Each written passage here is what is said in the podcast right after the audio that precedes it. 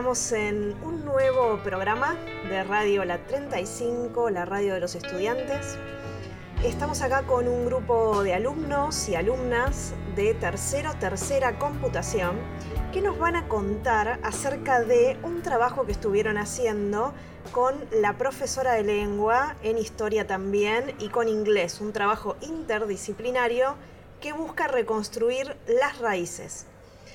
Este programa se llama Nuestra Historia y el objetivo es contar un poco acerca de los antepasados de nuestros estudiantes.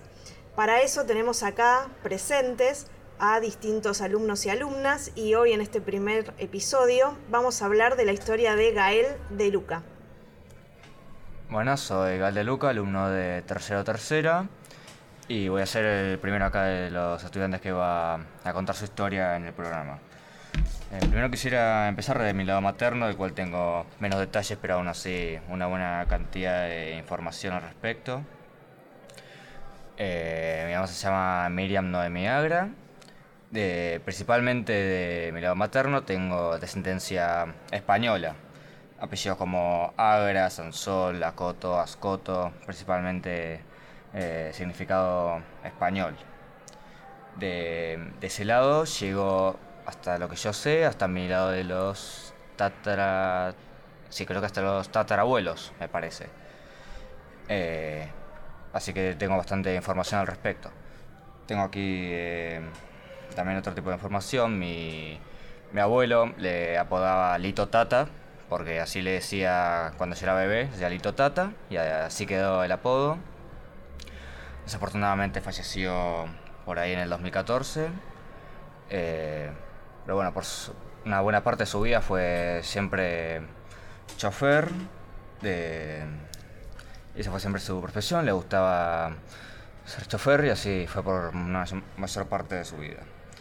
Eh, también de ese lado tengo una buena cantidad de tíos abuelos, no estoy en contacto con todos, aunque sí conozco algunos, vienen principalmente ahí del matrimonio entre Teresa Coto y Segundo Sansol. Eh, y bueno, también del lado de la hermana de mi madre, se llama eh, La Titi, le apodo.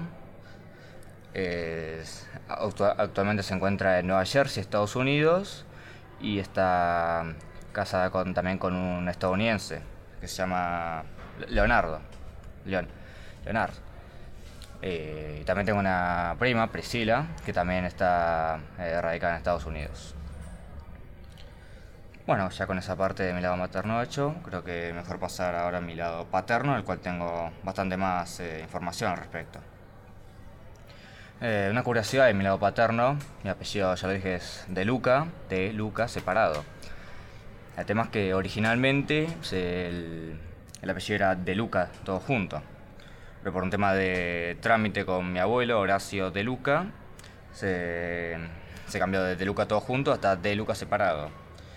Eh, de hecho, mi, tía abuela, la, abuela Mabel, de hecho sí, tiene, tenía el de Luca todo junto también, sí tuvo el trámite bien hecho. El padre de mi, abuelo, Horacio, se llamaba eh, Rafael de Luca, todo junto, le decían el abuelo Felucho.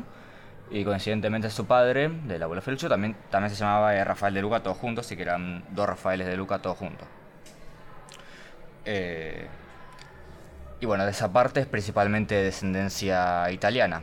De mi lado paterno en general es más de descendencia mediterránea, en líneas generales. De parte de mi abuela, la abuela Vivi, Viviana Rousses, es como ya indica el apellido un poco más eh, francés. Tiene ahí, de hecho de mi lado de mi abuela, del origen francés, es donde tengo la mayor cantidad de información. De ahí llego hasta mi tatara, tatara, tatara abuelo, que lleva la parte más antigua que tengo es de mi tatara, tatara, tatarabuela Eloise, francesa, nacida en 1836, eh, casa Leontín, no, Jules Floret digo, casa en 18, también nacido por esa época. Y bueno, también además del origen francés y origen italiano, eh, eh, creo que también tengo una parte española, por esa parte, aunque no podría estar seguro.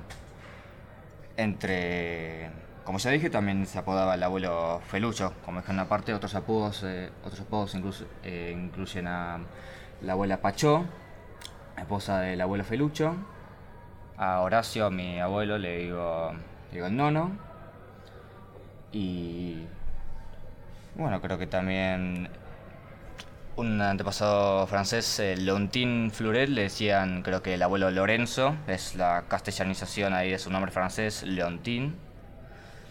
Ah, bueno, eh, así que como sabéis que tengo bastante información de ese lado, un poquito más del lado materno, pero eh, bastante interesante en general. Por lo que vemos tenés un árbol genealógico muy investigado, nos sorprende. Eh, todo lo que has reconstruido. Y quizás una buena pregunta para hacerte, nos gustaría saber cuánto tiempo te llevó a armar todo esto y cómo fue ese proceso de reconstrucción. Eh, tomó un tiempo, no sabría eh, la cantidad exacta, unos meses habrá sido quizá. Fue un proceso ahí ayudado por varios familiares. De hecho no lo empecé cuando empezamos ahí con el trabajo de lengua para hacer trabajo sobre los antepasados, de hecho empezó antes, 2021, eh, por una, curiosidad propia para saber ahí mis ancestros. Primero empecé con lo que ya sabía, sabía de mis padres, sabía de mis tíos, sabía de mis abuelos, y luego tocó eh, indagar un poquito más. Sabía de mi bisabuela, la abuela Lisa, de hecho la, la, la pude ver viva por un tiempo. Y luego también tocó, luego de eso tocó indagar un poco más. Digamos, pude sacar información ahí hasta mis tatarabuelos, como dije. Tenía información hasta cierta parte. Y ya cuando tuve mi lado materno pude llegar, eh, después salí ahí con mis abuelos, ahí con Horacio y con Viviana, eh, vía videollamada, y ellos pudieron darme una buena cantidad de información al respecto. De hecho, hasta de Vivian, específicamente el lado francés, había documento de nacimiento, no sé si del abuelo Lorenzo, que ya aún tiene. Así, no sé si en papel y todo, pero el documento ahí de su nacimiento está. Súper interesante. Aparte es un trabajo importante que pudiste hacer junto con tu familia porque estás contando cómo interactuaste, cómo te conectaste con gente que está en otros países, que dicho sea de paso, le contamos a la audiencia que tu familia es seguidora y fan de Radio La 35 porque la tenemos siempre en Twitch, siempre ahí comentándonos, apoyando a la radio. Sí. Bueno, muy bien.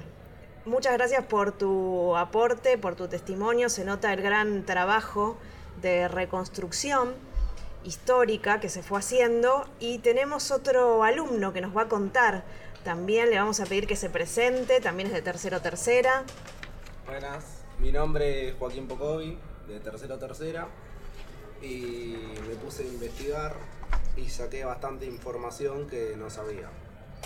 Para empezar, de parte de mi madre, mis abuelos son argentinos, eso yo ya lo sabía, llamados Carlos Melana y María González. Lo que no sabía es que mi bisabuelo, Francisco Melana, vino de Italia, aproximadamente a comienzos del siglo XX. Ahí me enteré que el apellido Melana es italiano, cosa que no sabía. Mi bisabuela Marcelina Inigo vino de muy chica Argentina, procediente de España, aproximadamente a comienzos del siglo XX. Y por parte de su padre, por parte de su padre, eh, mis bisabuelos nacieron en Santiago del Estero, llamados Baudilio González y Antonia Cerda, y sus padres son argentinos. De parte de mi padre, lo que sabía que mis, era que mis abuelos son argentinos, llamados Walter Pocovi y Elías Elano. Lo que averigüé es que por parte de mi por parte de mi abuelo que nació acá, pero mi bisabuelo, mi, bisabuelo vinieron de España. Se llamaban Fer Romero y Miguel Pocovi. Me enteré que el apellido Pocovi viene de vasco francés. Por parte de, de su madre, o sea, de mi abuela, mis abuelos eran argentinos y mis bisabuelos vinieron de Italia, llamados Pedro Celano y Matilde Spanoli. Bueno, interesante también. Venimos escuchando historias con italianos, con españoles, con franceses. Tenemos un poco de todo, ¿no? ¿Y cómo reconstruiste todo esto? Y primero lo principal fue cuando tuvimos el trabajo de lengua y ahí me puse a investigar, primero preguntándole a mi mamá sobre su abuela, sobre su padre, que ellos ya, sabía yo, y después a mi papá, que también le pregunté de sus abuelos y todo eso, pero lo más importante fue cuando llamé a mis abuelas y ahí me contaron la historia de mis bisabuelos, de dónde vinieron y todo eso. Y ahí es donde pude armar el texto y como un árbol genealógico mío. Bien, espectacular. O sea que hubo colaboración, en el caso tanto tuyo como en el caso de Gael, hubo colaboración de familiares que ustedes se fueron contactando para poder armar, ¿no? Sí, porque solo no podía y aparte eh, me gustó aprender todo esto que no sabía y me pareció un trabajo muy muy bueno y qué sé yo, me gustó hacerlo. Está bueno, súper interesante porque también nos sensibiliza cuando escuchamos estas historias. Porque vamos armando esas personas que por ahí no conocemos, pero en mi cabeza se va armando la historia de la familia de ustedes. Y creo que eso está bueno, incentiva también a otros chicos y chicas que van a escuchar este podcast y que quizás no se les ocurrió nunca preguntar esto y por ahí se inspiran y tienen ganas. Y quizás se pueden acercar ustedes al aula de tercero tercera y preguntarles cómo hago, me interesa investigar, qué tengo que hacer, qué es un árbol genealógico, cómo lo construyo. Y ustedes pueden ser también instructores de esas personas que les interesa investigar esta historia. Buenísimo, bueno, muchas gracias. Bueno, tenemos eh, una última historia, este es el primer podcast, como les habíamos comentado, luego vamos a hacer una segunda edición. Así que vamos a cerrar también con, con otro compañero, con Tomás.